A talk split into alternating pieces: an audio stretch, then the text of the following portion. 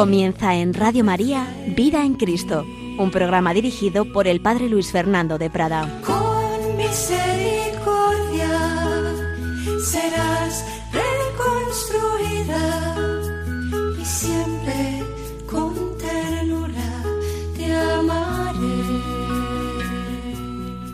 Un cordialísimo saludo, muy querida familia de Radio María. Vida en Cristo, vida en el Espíritu Santo, vida de hijos de Dios. A eso estamos llamados por el Señor en su gran amor, en su gran misericordia.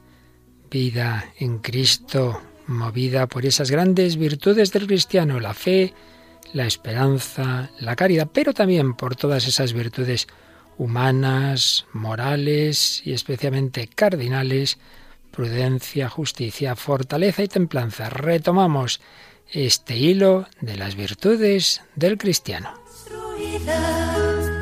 Y siempre con ternura te amaré.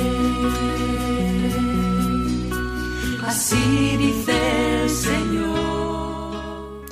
Pues sí, querida familia de Radio María, vamos a volver a este tema que estamos viendo durante bastante tiempo. Lo hemos interrumpido hablando del Santo Rosario, pero vamos a volver a hablar de las virtudes. Dedicábamos bastantes programas a las virtudes teologales, la fe, la esperanza y la caridad. Son las más importantes. Pero también, aunque con menos detalle, estamos diciendo algo de las virtudes morales o humanas y particularmente las que llamamos las virtudes cardinales, es decir, las más fundamentales, no que sean las más importantes, pero de las que dependen otras en ese sentido, de quicios, de goznes de la puerta, que, que hacen girar a otras virtudes. Son muy importantes, porque siempre tenemos un peligro. Bueno, hay muchos peligros en la vida cristiana.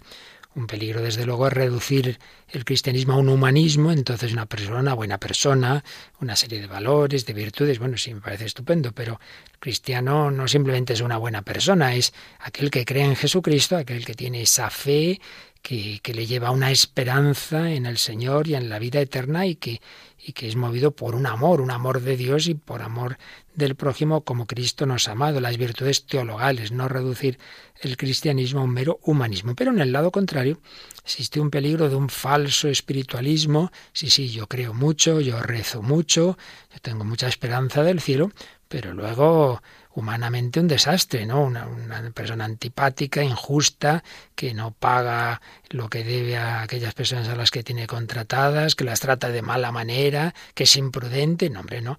Todo tiene que, que unirse, como en nuestro Señor Jesucristo, Dios y hombre verdadero. Virtudes divinas, sobrenaturales, infusas, pero también virtudes humanas que también son potenciadas por la gracia de Dios. Y entre esas virtudes humanas, pues la tradición católica y ya previamente en los grandes eh, filósofos griegos habían tratado de esto, pues tenemos esas cuatro virtudes cardinales, prudencia, justicia, fortaleza y templanza. Habíamos dedicado algún programa a la prudencia, la más importante porque es la que regula las demás. Pero después de la prudencia, la más importante de estas virtudes cardinales es la justicia. Antes de entrar a tratar directamente de ella, hagamos algunas consideraciones preliminares. Voy a seguir fundamentalmente un estudio del profesor de la Universidad Abat Oliva CEU de Barcelona, Alessandro Mini, eh, en una serie de, de congresos que se han tenido sobre la formación del carácter por las virtudes y tratando de, de esta virtud de la justicia, pues tenía un, una comunicación que vamos, como digo, a seguir porque resume admirablemente bien pues la, enseñanza sobre todo de Santo Tomás de Aquino y, y no solo. Y digo que en primer lugar unas cuestiones preliminares que hay que tener muy en cuenta. Y es que Dios nuestro Señor ha hecho un mundo ordenado. Esto no es un caos, no sale el sol cada día por donde le da la gana, sino que hay un orden en la naturaleza que permite hacer ciencia. Si la naturaleza cada día funcionara de una cosa, no habría manera de, de, establecer unas leyes físicas, químicas, etcétera. Si no hubiera regularidad, no se podría describir lo que ocurre en la naturaleza por una serie de ciencias. Ya lo decía Einstein, lo más incomprensible del universo es que sea tan comprensible, que podamos descubrir en él una, un orden, unas leyes, que haya eh, una matemática en la cabeza del matemático que resulta que tiene que estar en la cabeza del que ha creado este universo, porque si no, ¿por qué se eh, conjugan una con otra? La propia ciencia, en cuyo nombre, por desgracia, a veces se quiere negar al creador y el orden natural, atestigua con su propia existencia que el universo está ordenado, que está bien ordenado, hay un orden en el universo. Pero no solamente en este sentido físico eh, o en ese sentido, digamos, superficial de una regularidad de los acontecimientos naturales, sino que nos enseña la filosofía y teología católica que hay un sentido más profundo del orden en tanto en cuanto Dios ha creado a todos los seres con una orientación hacia su plenitud, hacia su bien. Y no es una orientación, digamos, como sobreañadida a una naturaleza amorfa que existiese antes, sino que está inscrita en la naturaleza desde su origen, por su creador. Estamos bien hechos, tenemos unas tendencias, tenemos una naturaleza que tiende hacia unos determinados bienes. Claro, si no existiera Dios esto sería inexplicable, pero nosotros sabemos que, que, que en efecto hay un Dios creador que ha creado el mundo bien y que tiene unas tendencias, unas leyes inscritas en esa propia naturaleza que llamamos precisamente ley natural. Claro, si uno niega a Dios no se entiende nada. Es que Dios es el fin último de todos los seres y el único bien absoluto capaz de proporcionar esa felicidad también absoluta que todo ser humano busca y a la que todo ser humano aspira decía esa frase fuerte, fuerte, Chesterton, de que cuando un hombre va a un burdel, aunque no lo sepa, en el fondo busca a Dios. Claro, ¿en qué sentido? Pues en el sentido de que, como no tiene a Dios, está vacío, entonces busca placeres que, que llenen ese vacío, porque en realidad a quien necesita es el bien absoluto. Y, piensa que ese absoluto, esa, esa, felicidad la va a encontrar en, en, el mero placer físico. Y claro, se lleva la decepción y una vez y otra y luego probar otra cosa. Todos estamos hechos por Dios y para Dios. Cuando se prescinde de Dios ocurre lo que está ocurriendo en nuestro mundo. Esa negación eh, lleva a una desorientación radical del sentido de nuestra vida, de nuestras operaciones y, en definitiva, a una sociedad enferma. Por tanto, primer presupuesto de todo este tema de las virtudes es que hay una naturaleza, hay un orden en el mundo y particularmente en la persona humana, también hay una orientación, una orientación hacia el bien. Nuestra inteligencia busca la verdad, nuestra voluntad busca el bien, una tendencia hacia lo mejor. Vamos creciendo, esto es evidente en el sentido físico, el niño va creciendo, va madurando, hay ese crecimiento, un desarrollo de las potencias físicas y psicológicas, pero lo propiamente humano, ante todo, lo más propio del hombre es su, su razón, su inteligencia y su voluntad. Y también ahí debe madurar. Ahí, por desgracia, pues no siempre es así. Eh, el hombre, el hombre necesita, necesita conocer la verdad y conforme a esa verdad, pues aquello que ha concebido como bueno, buscarlo. Buscarlo. Claro, podemos equivocarnos. El hombre siempre busca el bien. Cuando uno hace el mal no es porque busque el mal como, como tal, sino porque se ha confundido, eh, le, ha desorientado la apariencia de bien de algo. Y también ocurre que, que la razón, bajo el influjo de las pasiones, de esto ya hablaremos más adelante, puede llegar a, a concebir como bueno lo que en realidad no lo es. La pasión le arrastra, se ciega le ha, podido la codicia y considera bueno robar esto ahora y no se da cuenta de que, de que eso le hace daño a él, a la sociedad, en fin, que puede tener consecuencias muy graves. La pasión le arrastra y se va con una persona y destruye su matrimonio, destruye a sus hijos, su familia, porque le, le ha arrastrado la pasión, no, no ha razonado bien. Por desgracia ocurre. Por eso, para que en el hombre haya orden, pues es tan importante el dominio de las pasiones por parte de la razón y de la voluntad. Por eso también, si Dios quiere, hablaremos de, de esas otras virtudes cardinales que son la fortaleza y la templanza. Pero no corramos. De momento Estamos recordando que el ser humano tiene un entendimiento y una voluntad que buscan el bien, pero que, que, tienen que ejercitarse, como todas las demás potencias, y por eso la necesidad de las virtudes. Ya habíamos hablado, antes de, hablar de virtudes en particular, habíamos hablado en general de las virtudes, pero bueno, nunca viene mal recordar algunos conceptos, eh, hoy particularmente siguiendo, como digo, a este profesor Alessandro Mini. Eh, el hombre eh, necesita disponerse hacia los fines, hacia los bienes de su naturaleza. Y esto es lo que le proporciona la virtud. Decía Aristóteles, el gran filósofo griego, que la virtud es la disposición de lo perfecto para lo óptimo, que viene a ser como una segunda naturaleza. Si uno mm, va adquiriendo virtudes, como que le sale naturalmente pues el objeto de esas virtudes le sale decir la verdad, le sale mm, buscar el bien, le sale ser justo con los demás, ser afable, etc.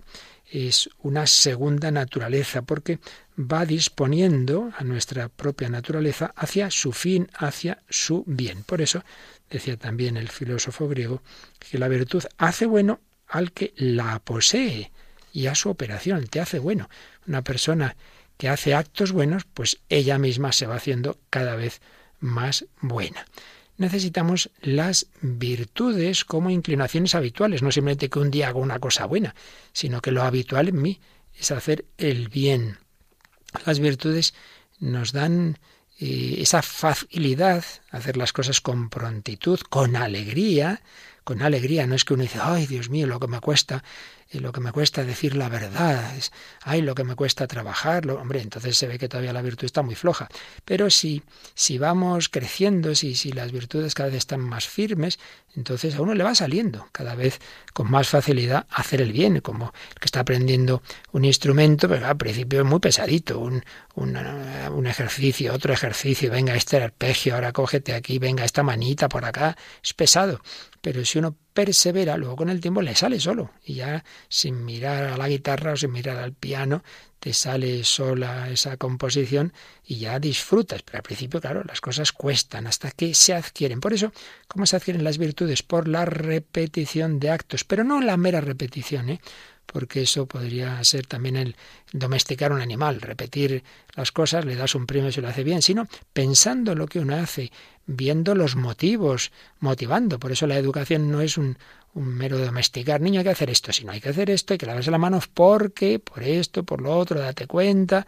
Y bueno, pues poco a poco que uno vaya descubriendo el sentido de todo. Pero repitiendo los actos, ya digo, cada vez con más motivación, viendo su porqué, pues entonces se van radicando en uno mismo las virtudes, las virtudes, esas potencias, esas fuerzas, digámoslo así, para hacer el bien.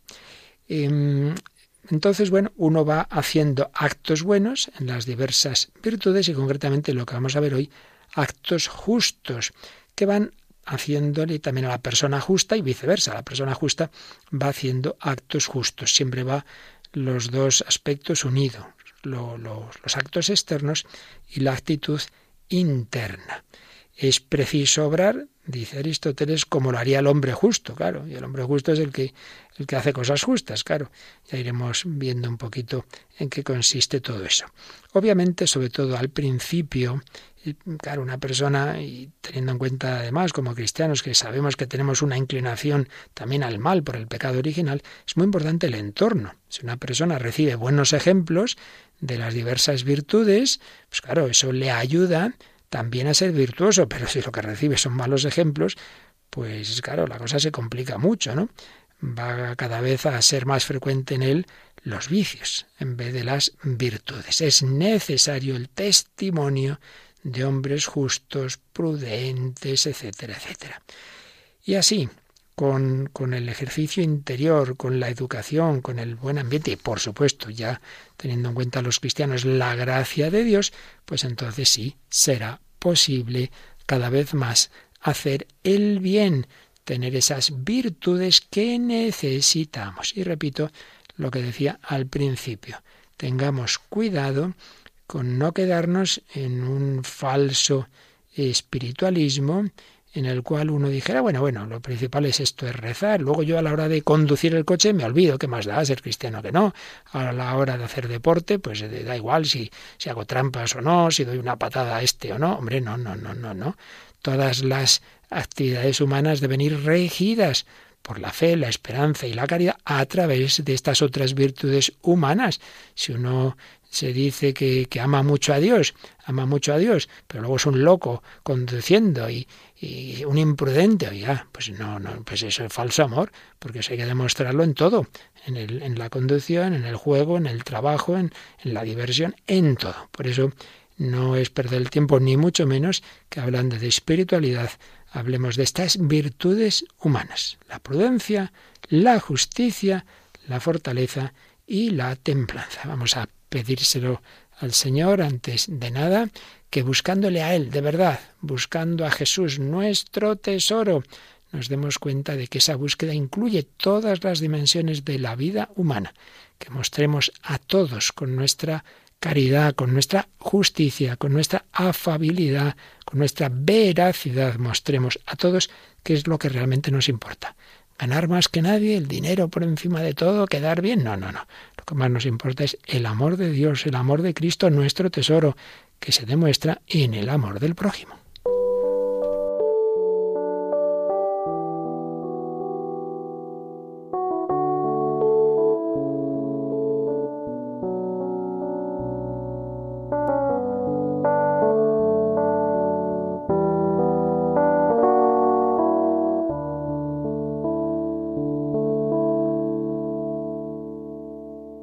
Jesús es el tesoro que está en el corazón,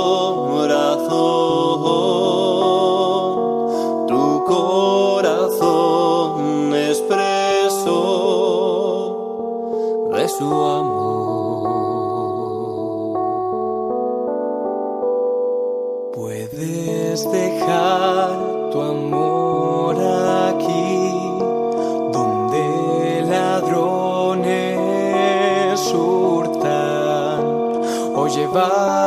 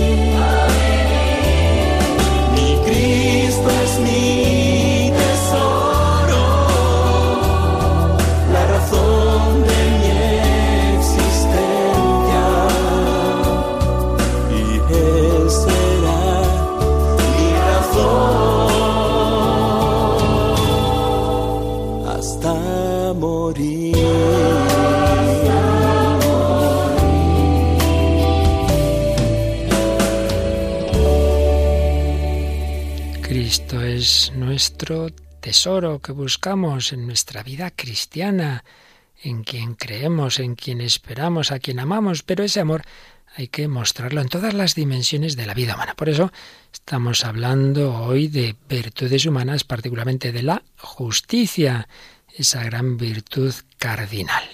Bien, pues ahora vamos un momentito a volver a un famoso autor, gran teólogo dominico ya fallecido, el padre Antonio Rollo Marín.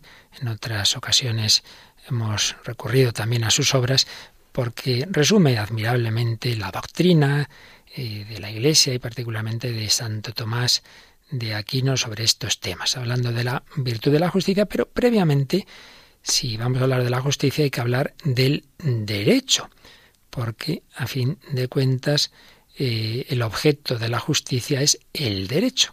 ¿En qué sentido? Bueno, pues el derecho eh, lo podemos considerar, nos explicaba el padre Arroyo Marín, desde tres puntos de vista. Objetivamente hablando, el derecho es lo justo, lo debido estrictamente a otra persona como cosa suya. Por ejemplo, esta persona se la había contratado por tal salario, ha hecho esto, pues se le debe en justicia este salario. Esta mercancía se le debe a este comprador etcétera, etcétera. Eh, este obrero le debe a su empresa este trabajo. Es el derecho pasivamente considerado, el objeto mismo de la justicia. El, mm, lo debido estrictamente a otra persona como cosa suya, objetivamente. Segundo, subjetivamente, bueno, pues es esa facultad legítima de poseer, hacer o exigir alguna cosa como propia es el derecho, en este caso, activamente considerado. Yo tengo derecho a tal cosa, yo tengo este derecho porque en esto habíamos quedado, yo tengo derecho a esto. Eh, objetivamente, subjetivamente y en tercer lugar, normativamente, la ley o el conjunto de leyes que determinan lo que es justo. Bien, lo hemos dicho en este orden, que es el que corresponde a la significación del nombre, pero en la realidad el orden real es inverso. Primero es la ley, la ley natural, la ley positiva, que causa mi derecho subjetivo a que se me dé a poseer tal cosa el derecho objetivo. Bien, el derecho. Fundamento del derecho. Eh, pues podemos resumir, así lo hacía el padre Rollo Marín, la doctrina católica en tres proposiciones. En primer lugar, el fundamento próximo de todo derecho es la dignidad inviolable de la persona humana como ser racional, que tiene un alma espiritual, que se mueve libremente hacia el fin. Claro, si se niega, como hoy día ocurre, la dignidad sagrada, inviolable de toda persona humana, pues ocurre lo que está ocurriendo, que luego los derechos son a quien se los dé la ley, pero oiga, que se lo dé o no la ley este es un ser humano aunque no haya nacido, es un ser humano aunque tenga esta discapacidad, que es un ser humano aunque esté con esta enfermedad terminal, es un ser humano. Claro, si no tenemos esa, ese fundamento eh, de que lo que nos da todos los derechos naturales es el propio ser humano, la dignidad inviolable de la persona humana, pues, pues claro, se pierde ya todo, todo derecho, todo derecho. Fundamento próximo, esa dignidad humana. Segundo, el fundamento último. ¿Quién ha creado al ser humano a su imagen y semejanza? ¿Quién nos ha dado esa dignidad? Pues Dios, Dios. Por eso, cuando una sociedad prescinde de Dios, al final el hombre que es un animal. Si el ser humano no lo ha creado Dios, ¿de dónde ha salido? Pues nada, por evolución, por azar de una materia eh, somos un animal un poco más evolucionado y bueno, pues igual que me cojo a esta vaquita y hago filetitos, pues también puedo cogerme a este y hacer con él lo que quiera. Si prescindimos de Dios, si prescindimos de Dios, al final, pues eh, queda también la dignidad humana herida. Fundamento último de la dignidad humana es Dios. Y la tercera proposición es que el orden jurídico, lo que son las leyes de una sociedad, tienen que ver con el orden moral. Ya sé yo que en el mundo de hoy, que es un mundo que, como decimos, prescinde de Dios y que está imperado por la dictadura del relativismo, pues claro, todo esto eh, se olvida y parece que no, que aquí pues nada, lo que dicte la ley, eso es lo que importa y no tiene nada que ver con la moral. Pues así nos va. Bien, pero esto ahora no vamos a meternos en ello. Vamos a meternos en el aspecto de, de, de la virtud, de la virtud de la justicia, que es precisamente la que nos lleva a respetar, a fomentar pues todos los derechos. Derechos que, como acabamos de decir, tienen ese fundamento en la dignidad de la persona humana. Simplemente mencionamos rápidamente que siempre en la historia pues se ha hablado del derecho natural y el derecho positivo, el derecho natural, es decir, aquellas leyes que simplemente son las tendencias que Dios ha puesto en la naturaleza. Tenemos en, en nuestro propio ser unos derechos por la naturaleza que Dios nos ha dado a nivel individual, a nivel, a nivel social. Derecho positivo es el que positivamente, de una manera explícita, nos da la autoridad, sea la autoridad divina, claro, el derecho positivo divino, pues son los mandamientos que Dios nos ha dado a través de su palabra y la nueva ley que nos ha dado Jesucristo. Y también el, eso es derecho positivo divino y luego derecho positivo humano, pues la Iglesia tiene su ley, el derecho canónico, y luego ya la sociedad civil también tiene sus leyes en todos los campos, ¿no? El civil, el administrativo, el penal, el político, lo, público, lo, lo, privado, lo internacional, etcétera. En fin, esto es lo que se estudia, ¿verdad?, en, en la carrera de derecho. Simplemente lo mencionamos, pues en tanto en cuanto tiene que ver, tiene que ver con lo que ahora realmente a nosotros nos interesa, que es la justicia, la justicia. Bien, hay una definición clásica de justicia que más o menos ya daba un famoso jurista romano, que es esta. La justicia sería la voluntad constante y perpetua de dar a cada uno lo que le corresponde estrictamente, como lo expresa el padre Rollo Marín, pero ya digo que esta definición tiene siglos. La voluntad constante y perpetua de dar a cada uno lo que le corresponde estrictamente. La voluntad, la determinación de la voluntad de dar a cada uno lo que le corresponde. La voluntad. No es simplemente, no es un sentimiento, sino que hay ahí una voluntad. Eh, yo quiero, yo verdaderamente quiero dar a cada uno lo que le corresponde. Voluntad constante y perpetua. No basta esporádicamente. Hombre, siempre, por malo que sea uno, habrá veces que obre bien, ¿no?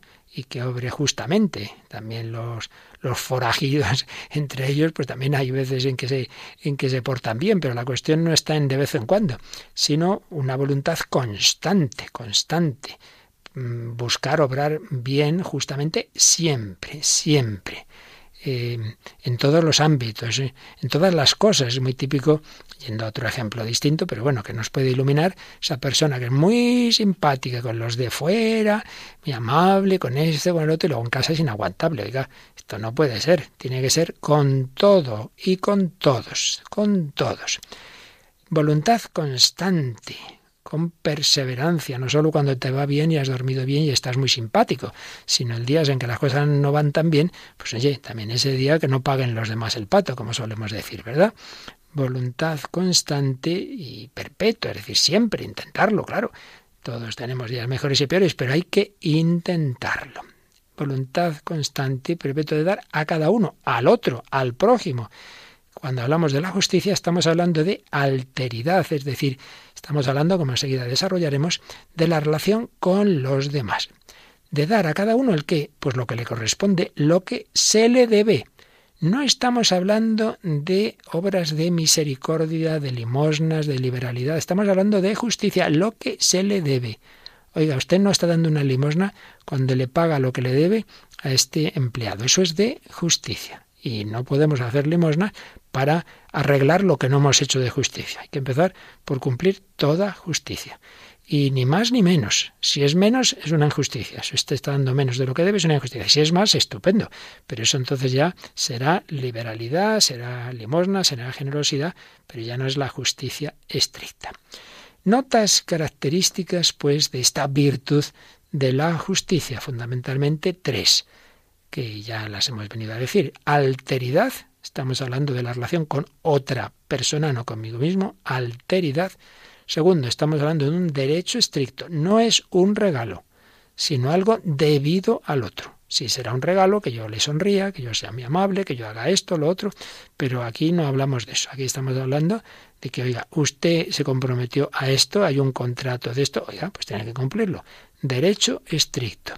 Y en tercer lugar, otra nota, pues es, mm, digamos, la, la precisión, ni más ni menos de lo debido.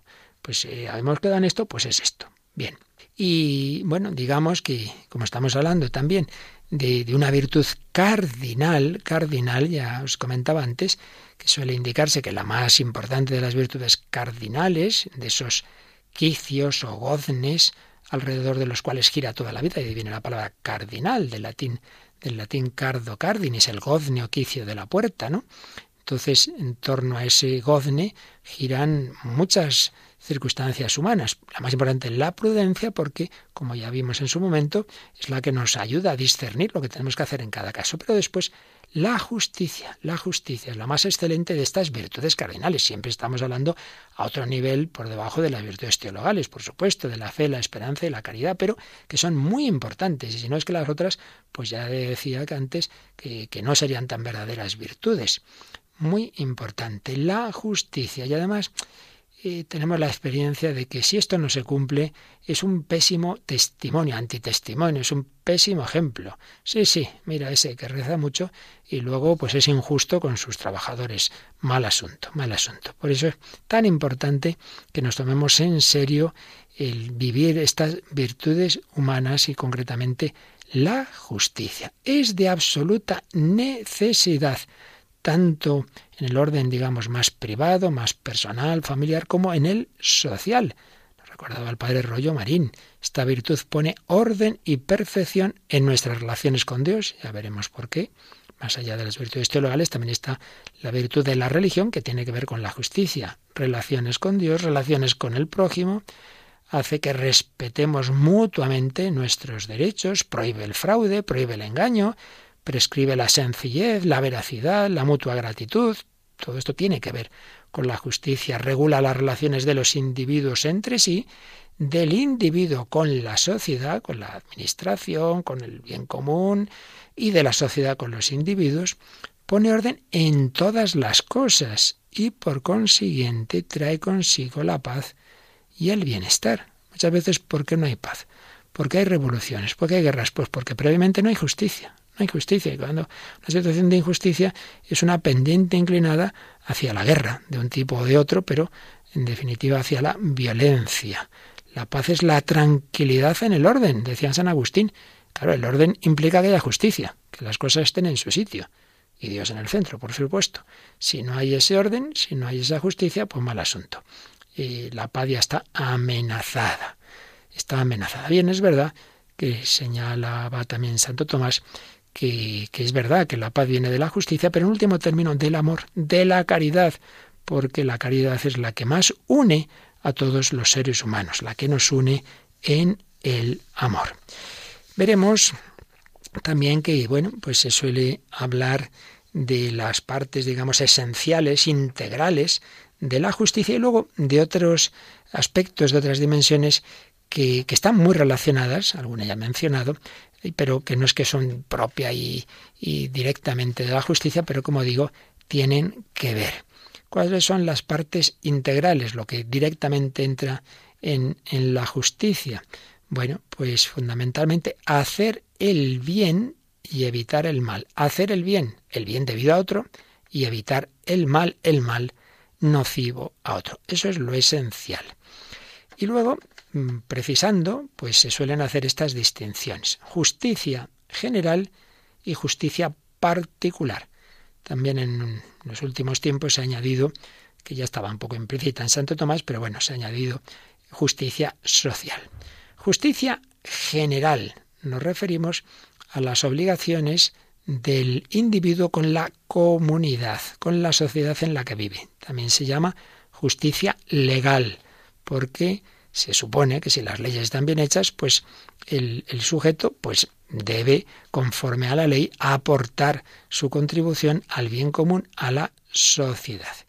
Así pues, obligaciones del individuo respecto a la comunidad, hemos dicho justicia general o justicia legal. Al revés, obligación de la comunidad respecto al individuo, respecto al súbdito, la justicia distributiva.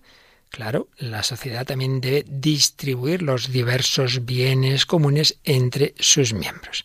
Y luego ya cuando hablamos de las relaciones, no del individuo con la comunidad, de la comunidad con el individuo, sino entre personas privadas, entre personas particulares, allá hablamos de justicia conmutativa. Así pues, justicia general o legal, justicia distributiva, justicia conmutativa. Y con el desarrollo de la doctrina social de la Iglesia, sobre todo desde finales del siglo XIX, se ha añadido el término de justicia social. Ya veremos más adelante que tiene su sentido hablar de ello, porque muchas veces ocurre que es que lo que está establecido en nuestro mundo no es justo, porque no responde a ese deseo de Dios del destino universal de los bienes. Bueno, esto ya lo explicaremos después.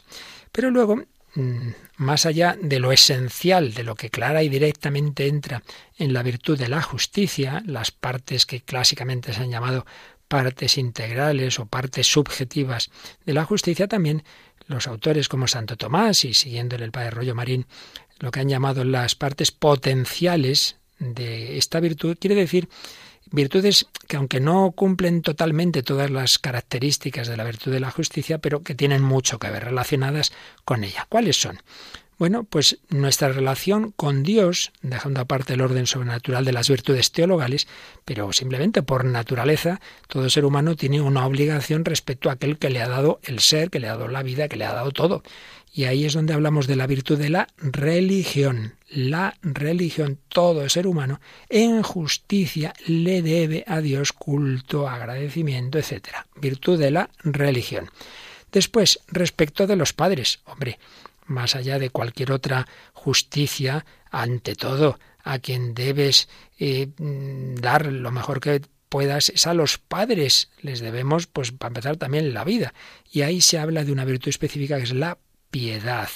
Piedad, que no es lo que a veces nos suena, ¿no? Como una cosa así de, de, misericordia, no, no, ya es algo mucho más serio, es que, oye, que, que son personas a las que debo algo muy grande a Dios virtud de la religión, a los padres virtud de la piedad, en general al, al, superior, al que tiene una autoridad sobre mí, pues la observancia, la obediencia, y luego otras virtudes relacionadas son pues a aquellos a los que debo mucho por los beneficios recibidos, pues la gratitud, qué importante, la virtud de ser agradecidos. En la vida hemos recibido tanto de tantas personas, qué triste el desagradecimiento. La gratitud. También es verdad, sobre todo quien tiene una autoridad, pues también mm, a veces tiene que aplicar un justo castigo, bien entendido, por las injurias, por los daños recibidos. Y luego, en relación con la verdad, pues también tiene que ver con la justicia, pues oye, que hay que cumplir las promesas. Eso es lo que llamamos la fidelidad. Y en cuanto a las palabras y los hechos, la simplicidad, que mis palabras no engañen, que respondan con sencillez a la verdad. En el trato con los demás, la afabilidad, que no solo seas eh, una persona justa, que das lo que debes, sino, hombre, que lo intentes hacer con, con una forma de ser agradable, no hay una cara que parece que te has tragado la escoba. Afabilidad. Para moderar el amor a las riquezas, la liberalidad. No te conformes con lo justo, justo, justo, y ni, ni un céntimo más. Liberalidad. Y luego, porque a veces mm, buscando la justicia, pero de una manera muy rigorista, acaba uno siendo más injusto, existe la equidad o epiqueia, que es, hombre, que hay que saber aplicar la ley con un sentido común y con una flexibilidad según las circunstancias. Así pues, repetimos y resumimos. Lo esencial de esta virtud es hacer el bien y evitar el mal debidos a otros o nocivo a otro. Hacer el bien debido a otro, evitar el mal nocivo al otro.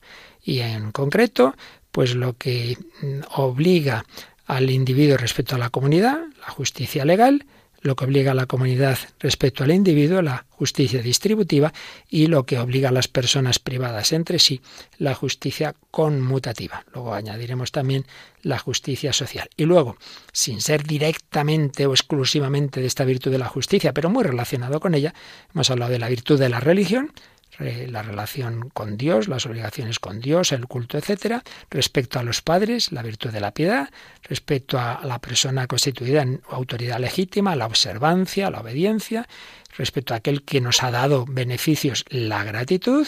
Luego, cuando uno ha visto que alguien ha actuado mal, pues a veces habrá que aplicar el, el justo castigo. En relación a la verdad, la veracidad, fidelidad en las promesas, simplicidad en nuestras palabras, en el trato con los demás, la afabilidad para moderar el amor a las riquezas, la liberalidad, y para no ser legalista de, de, simplemente la letra de la ley, la letra de la ley, sino hacerlo siempre con la debida prudencia, la equidad o epiqueya. En fin, como veis, un campo muy amplio en el que todos tenemos que ejercitarnos, buscar eh, actuar con, con las virtudes que nuestro Señor Jesucristo quiere infundir en nosotros, pero que también nosotros podemos y debemos poner de nuestra parte para vivir así en todo conforme al amor de Dios, para vivir en todo con esa libertad de los hijos de Dios, que no se deja llevar de, de, de los ídolos de este mundo, sino que ante todo busca ese amor de Dios, ese amor del prójimo. Se lo pedimos así al Señor. Quiero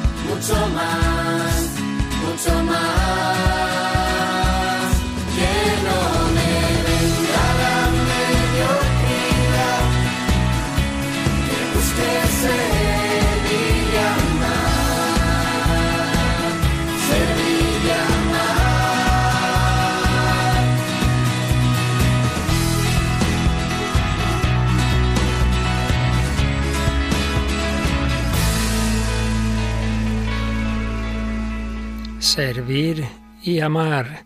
Y ello implica esta virtud de la justicia de la que estamos hablando aquí en Radio María, un servidor padre Luis Fernando de Prada. Bueno, pues después de estas precisiones tan propias de un teólogo como era el padre Rollo Marín, estas definiciones y divisiones y subdivisiones, vamos a profundizar un poquito. Empezamos hoy y seguiremos, si Dios quiere, el próximo día un poquito, porque esto podríamos estar meses y años, ¿no? Pero bueno, lo esencial sobre esta virtud de la justicia y volvemos al trabajo de Alessandro Mini, que creo que expone muy bien lo esencial que necesitamos sobre esta virtud de la justicia. y mm, incidiendo en lo que decíamos al principio de presupuestos de esta virtud, hay algo fundamental, obvio, pero que a veces se nos olvida, y es la naturaleza social del hombre. Estamos en un mundo muy individualista, yo hago con mi vida lo que quiero, pues perdona, primero tú no te has dado a ti mismo la vida y has recibido la inmensa mayoría de las cosas que tenemos, las hemos recibido gratuitamente. La vida, el lenguaje, tantos y tantos dones que hemos recibido de familiares en primer lugar, de, de personas cercanas, de, de profesores, de, de, catequistas, de sacerdotes, de vecinos, de, de cuántas personas. Por eso es fundamental tener en cuenta esto, que, que la persona humana no es un individuo aislado en el universo, una mónada que decía el filósofo Leibniz, sino que nace, se desarrolla y muere en relación, en relación. La naturaleza humana está inclinada y abierta al otro por naturaleza. Eso es así. Bueno, es que Dios mismo, si ahora hacemos un pequeño discurso teológico, no nos olvidemos que en el propio Dios eso se da, porque Dios siendo uno es relación del Padre, el Hijo y el Espíritu Santo. El Padre que engendra al Hijo, el Padre y el Hijo se llaman en el Espíritu Santo. Relaciones subsistentes son esas personas divinas. Bueno, pues estamos creados a imagen y semejanza de Dios. Por eso también en nosotros es muy importante la relación. La naturaleza humana está inclinada y abierta al otro. Bueno, para empezar, estamos en, en, relación intimísima con nuestra madre en su seno, pues durante unos nueve meses, ¿no? Y es que si no, mal asunto. Estamos así en relación, en relación. Y ojo, esto no es simplemente por nuestra indigencia. Esto hay que tenerlo en cuenta. A veces diversos tratadistas, de la época moderna sobre todo, han dicho, bueno, el hombre le gustaría estar solo, pero claro, como no puede hacer nadie, nadie somos autosuficientes, nadie podemos hacer todo solos, pues necesitamos del otro. Entonces la sociedad es un mal necesario. Es que no hay más remedio que unirse con los demás para recibir lo del otro. Pues no es verdad. Ese no es el único ni el principal fundamento de la vida social, simplemente porque somos indigentes y necesito del otro. No, no. Hay algo no negativo, no indigencia, sino positivo, y es que estamos hechos para comunicarnos. El hombre disfruta en la comunicación comunicación, hombre. Toda persona normal y buena quiere contar, quiere hablar. Ese hijo que llega a casa y cuenta lo que le ha pasado en el colegio, esos esposos, esos amigos, la comunicación.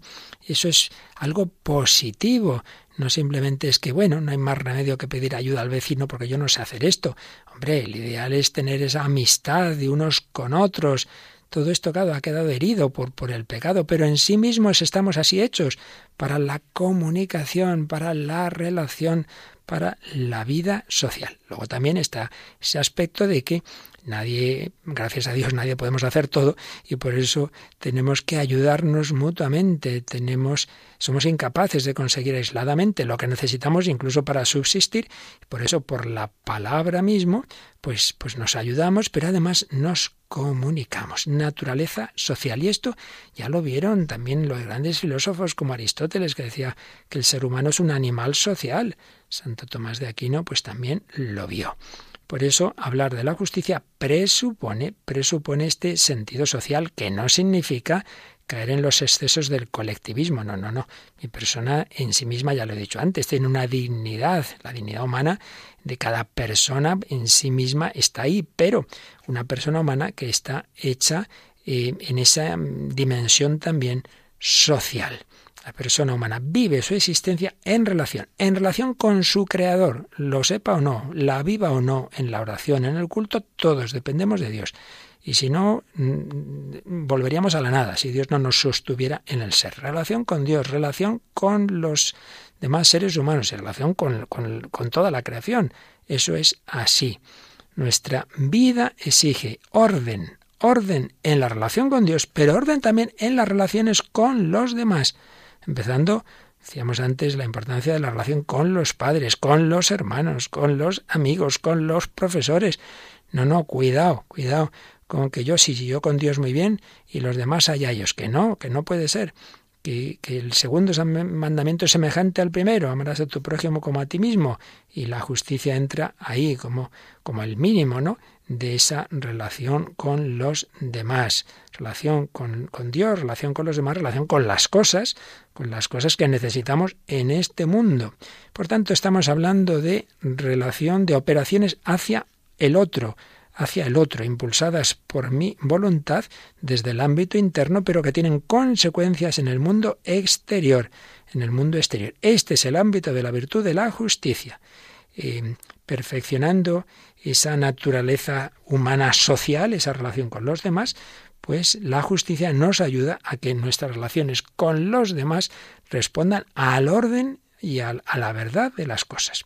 Y otro presupuesto es que los bienes, los bienes se encuentran repartidos en el mundo entre las diversas personas humanas, de manera que cada uno tenemos cosas que son nuestras. Esto es mío, esto es mío. Bien, aquí es donde entra el tema que ya veremos si Dios quiere, de que a veces es verdad que esa frontera entre lo mío y lo que realmente es de todos, porque por un lado Dios quiere que todos los seres humanos tengan lo esencial para vivir, pero por otro lado también quiere que tengamos una, unas cosas propias por nuestra propia autonomía. Eh, entonces hay cosas de las que uno es titular, titular. Entonces, esto es mío, tengo derecho a esto. Por eso hemos hablado del derecho, del jus antes de la justicia. Hemos hecho una breve mención al derecho. Porque yo tengo derecho a esto que es mío, por tanto, también hay una justicia en respetar esto mío. Ahora bien, también es verdad que a veces eh, lo que es mío, pues es en consecuencia de una distribución injusta de los bienes y por eso también está el tema de la justicia social. Pero bueno, eso ya ya lo veremos. Pero lo que es indudable es que lo que verdaderamente le corresponde a uno, porque justamente lo ha adquirido, pues debe ser respetado por los demás.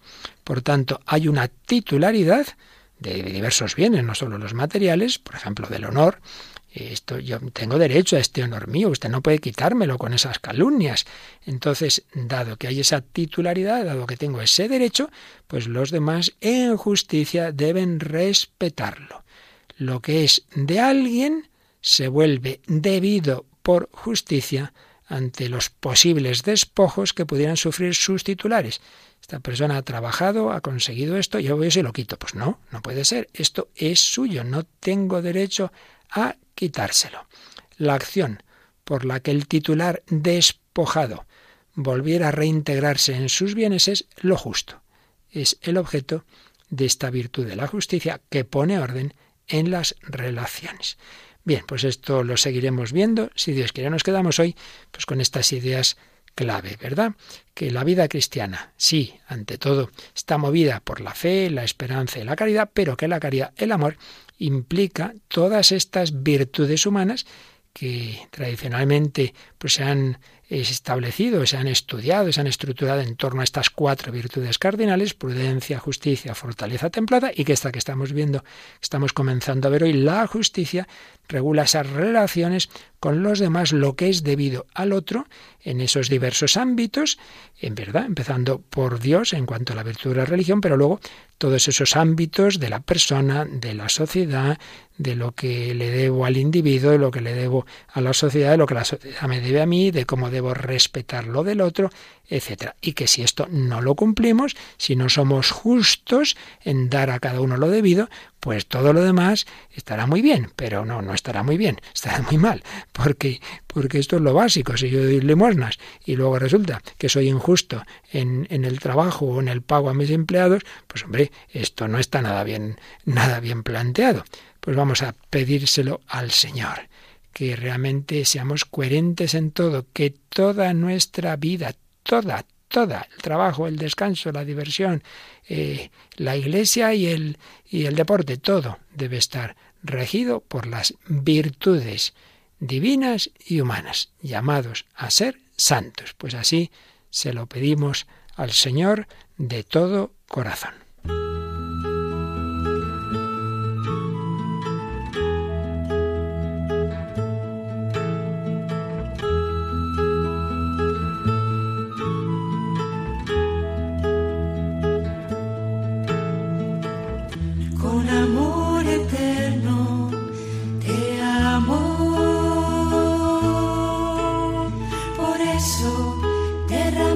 Han escuchado Vida en Cristo, un programa dirigido por el Padre Luis Fernando de Prada. Con misericordia serás